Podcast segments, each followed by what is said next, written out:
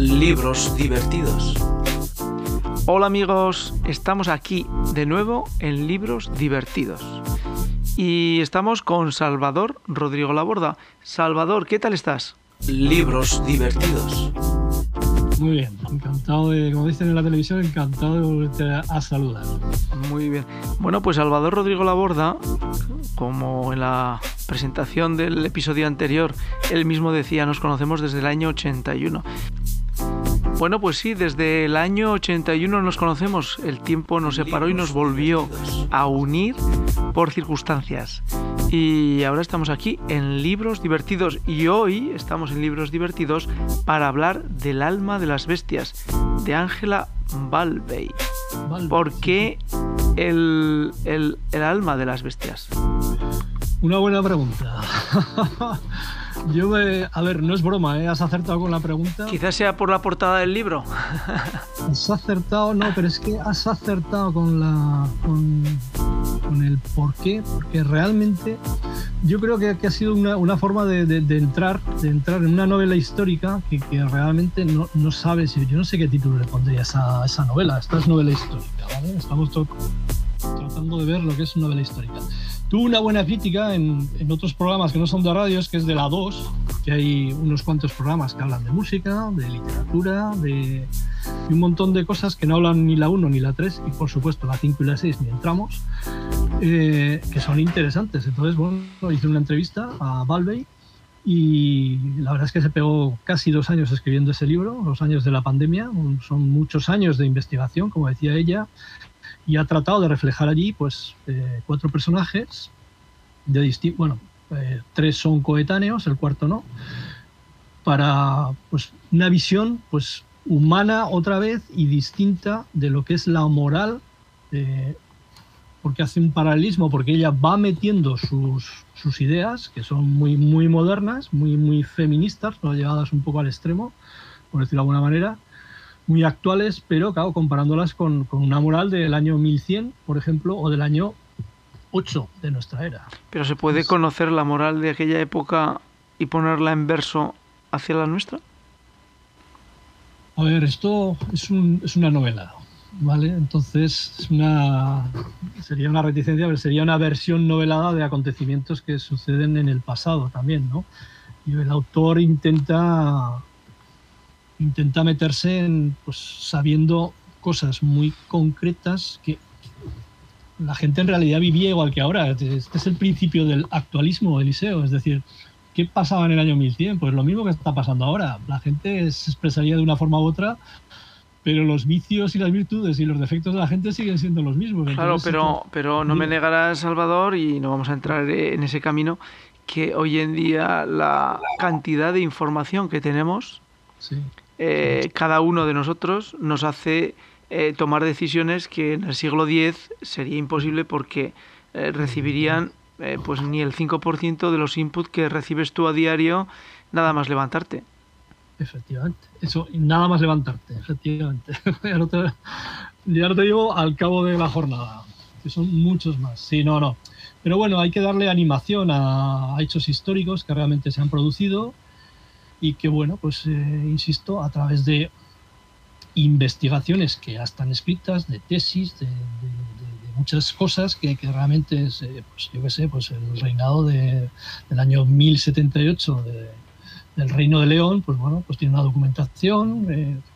Eh, luego en los principios del cristianismo pues hay otra documentación pues muy extensa también, desde los profetas hasta la celebración de la Pascua.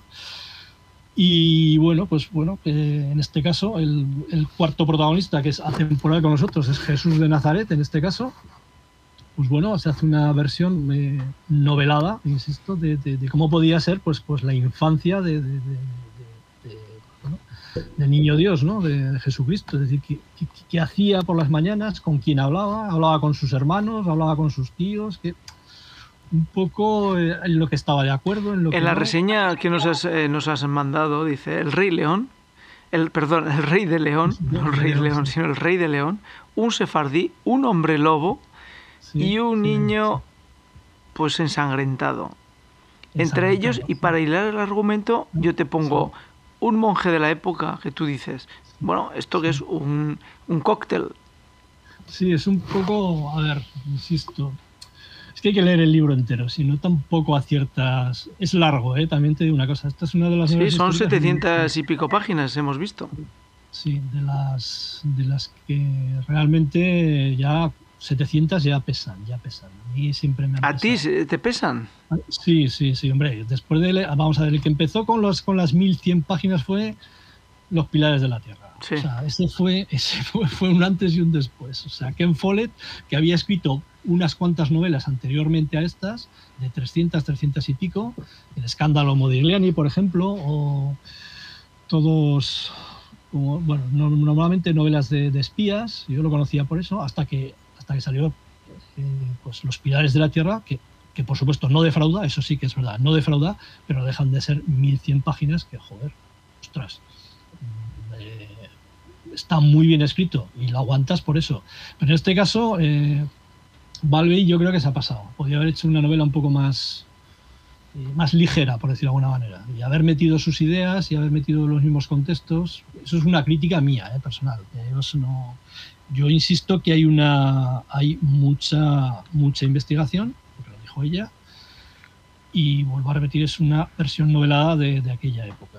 Eh, Ujú. de aquella época en el año 1070, 1078, me- en la época del Cid precisamente también sale allí, sale el Cid, que es, bueno, pues era lo que era, era un, en este caso, por, por, por, por haberse enfrentado contra su señor, pues es un desterrado y al final pues deja de ser pues un eh, alguien que, que, bueno, iba sirviendo a, a varios señores, incluso estuvo aquí en Zaragoza sirviendo al rey moro de Zaragoza contra los de Lérida, contra los, contra los de Barcelona, en fin.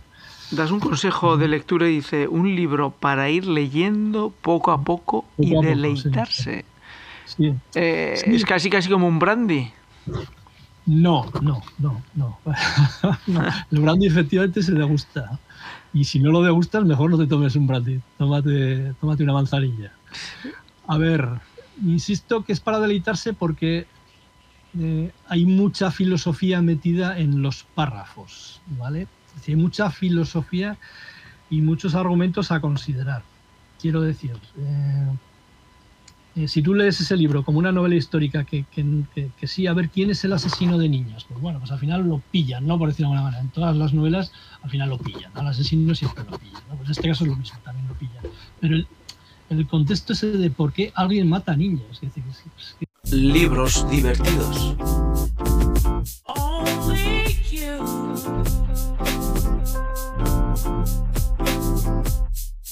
Tan, tan, es- esto es algo que tam- tampoco había leído ninguna novela, ¿no?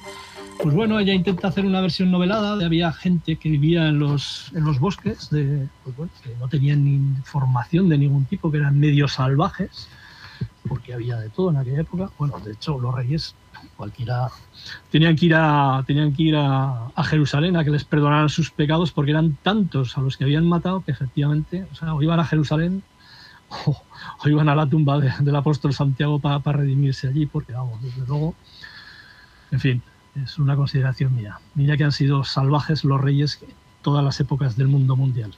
En fin, que me voy despistando, perdona. Pues bueno, sí, Bueno, es un libro sobre moralidad. Te ha afectado, Sí, sí, evidentemente. Sí, no, sí, sobre una moralidad que, que- que, bueno, pues, pues da- va dando argumentos que la formación que tenemos tú y yo, pues es argumentos válidos, otros no son tan válidos porque, porque ha habido una evolución en muchas cosas, ha habido más investigación y entonces, bueno, pues llega un momento que, que- poner en palabras de Jesús de Nazaret, de pues cosas que en estos momentos son muy actuales, pues resulta raro al principio, resulta raro decir, bueno, es que, es que mi hermana María, es que no sé qué, pues es que tal, hay muchas cosas que no, ya no le cuadraban en aquel tiempo, pero claro, mm, eso es la parte que va metiendo ella de, de- de- de- tema actual, de, de una conciencia que, que, bueno, ya en aquella época se supone que era distinta y que por eso llegó a ser, los que no son cristianos, llegó a ser un profeta más, por decirlo de alguna manera. Es decir, una herejía en el cristianismo sería una herejía considerar a Jesús de Nazaret, pues que es, era un ser excepcional humanamente, pero que no era Dios. Entonces esa es una parte de, de esa novela que, que va contrastando pues, con reflexiones y cosas de estas Pero bueno, pues, eh, para, para leer ese tipo de libros hay que, hay, que, hay que haber leído mucho o saber mucho, porque si no, no los lees. Es decir, ni te va ni te viene lo que pensaba el rey de León en el año 1100, por decirlo de alguna manera, ni te interesa lo que pensaba Jesús de Nazaret en el año 8. Entonces, eh, ¿cómo, ¿cómo la autora consigue atraparte y llevarte? O sea, ¿tienes tú que poner al inicio del libro ya un bagaje para que el libro pueda eh, ser suficientemente de interés o, eh, o- o el libro te da una te ayuda a construir el hilo para que lo, lo puedas eh, leer desde el inicio? A ver, ahí coinciden las dos cosas. Ahí has acertado porque coinciden las dos cosas. Es decir, de primeras alguien que solo lee, eh, no sé, bestseller, por ejemplo, ese libro no lo lee. Ese libro no lo lee por muy novela histórica que sea y por varios asesinatos que hay para, para ir dándole algo de alegría, que digo yo, a las páginas.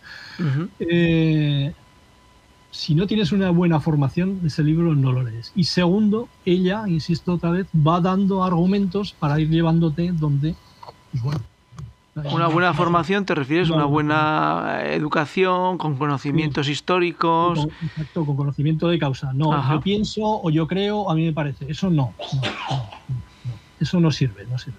O sea, eso sirve en Telecinco, perdón, por Telecinco.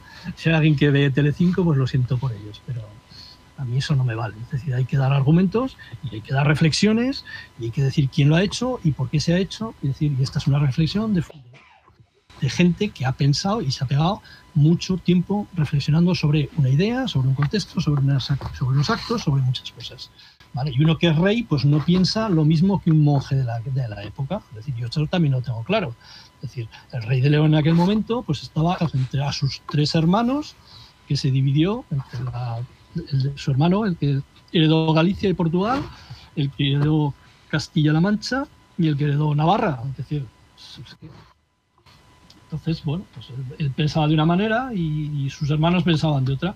Pero bueno, el contexto es bueno porque te, ayuda a recordar un poco también la historia de aquella época, que muchas veces queda, queda, en, queda en el fondo de, de nuestros, de nuestros recuerdos, pero que realmente pues, bueno, pues nunca llega a estar claro si su hermano García era el que es malo, si, si el otro lo mató, luego pasó el Cid, en fin, todo esto, toda esta trama es de, aquellos años. Simplemente como trama y como historia vale la pena leerlo. Luego hay mucha filosofía dentro de esto, mucha, pero mucha, mucha. Es decir, y Jesús de Nazaret, pues al final, pues bueno, entra allí como, como que, que empezó una nueva filosofía, por decirlo de alguna manera, pero que, que está totalmente desvirtuada ya. Mil años después la iglesia estaba muy desvirtuada de lo que es el pensamiento mm, inicial del cristianismo del cristianismo de, real, de la moralidad. Es decir, el, el, mandamiento que os doy nuevo es que os améis los unos a, vosotros, a los otros como yo os he amado. Es decir, no busquéis nada más, porque eso es la clave de todo. No busquéis que si una iglesia tiene, eh, tiene palacios, si los obispos son todos unos degenerados, si el papa ha habido papas de todo, no sé qué. Está todo allí un poco mezclado. En aquella época, ya en el año 1100, ya había reformas de de gente que estaba reformando ya monasterios, porque los cenobios en aquella época ya eran auténticos, bueno, auténticas máquinas de, hacer dinero, por decirlo de alguna manera, que sí, que llevaban la poca luz que había en aquel momento a la gente, la poca luz que había, insisto, la llevaban, porque sabían organizar tierras, sabían organizar boticas, sabían organizar rotación de cultivos, sabían de ganadería, sabían de todos los monjes, y eso lo transmitían al pueblo. ¿Vale? Y desde el punto de vista narrativo, ¿cómo está construida la, cómo está construida la historia? Pues va haciendo paralelismos eh, cada cierto número de páginas, te va explicando la parte, digamos, del año del, del siglo XI y del siglo, del siglo I de nuestra era. Va, va combinando cosas, con lo cual no se hace muy pesado porque vas cambiando. Entonces vas cambiando una cosa y vas entrelazando y al final te das cuenta que va por el mismo sitio todo y tienes que saber ver que eso tiene, porque si tú lees las, sé, las 100 primeras páginas o las 200 primeras páginas, todavía no te has enterado. Dices, ¿esto de qué va? Vamos a ver, me está hablando de León, me está hablando de lo que había allí, luego me está hablando de, de Jesús de Nazaret. ¿Esto qué relación tiene? Pues al final cuando ya llevas 200 y pico vas viendo un poco las relaciones que hay. Es decir, es un libro para, insisto, para ir leyendo tranquilamente y pensando, sobre todo pensando. Vamos, que es toda una apuesta por parte de la editorial eh, Sí, y sí, de la escritora. Sí, sí, sí, la verdad es que sí, que es eh, ya para mí eh, incluso demasiado arriesgada. Incluso demasiado, demasiado arriesgada. Insisto que, que la ambientación de la época es muy buena, eh, da muchos, muchos detalles, que si no hay una investigación, que es lo bueno, tampoco los puedes dar. Es decir, eh, para hablar de muchas cosas tienes que haber investigado, si no, no puedes hablar. Esa es la ventaja. Y a mí me gusta la novela histórica porque realmente, que es la otra, la otra parte que más me gusta de las novelas, la novela histórica, porque realmente te va introduciendo en una época mm, que tú desconoces. O sea, sí que la conoces, pero por la historia, porque todos hemos estudiado historia, pero a ese nivel no la entiendes y tampoco es cuestión de ponerte a leer tratados do- sobre el año sobre el año 1075 en el Reino de León.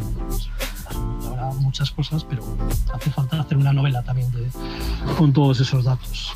Muy bien, bueno, pues hasta aquí hemos llegado con libros divertidos, eh, con El alma de las bestias, comentada, reflexionada y eh, dando su visión por parte de Salvador Rodrigo Laborda, que nos está ayudando a construir estos episodios de libros divertidos. Salvador, muchas gracias por tu tiempo, gracias por todo lo que estás aportando y hasta el próximo episodio.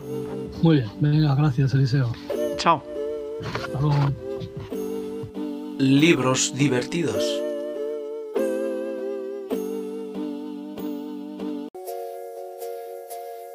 Todo el contenido en onerediciones.supercast.com para entretener, divertir e informar. Todo el contenido en onerediciones.supercast.com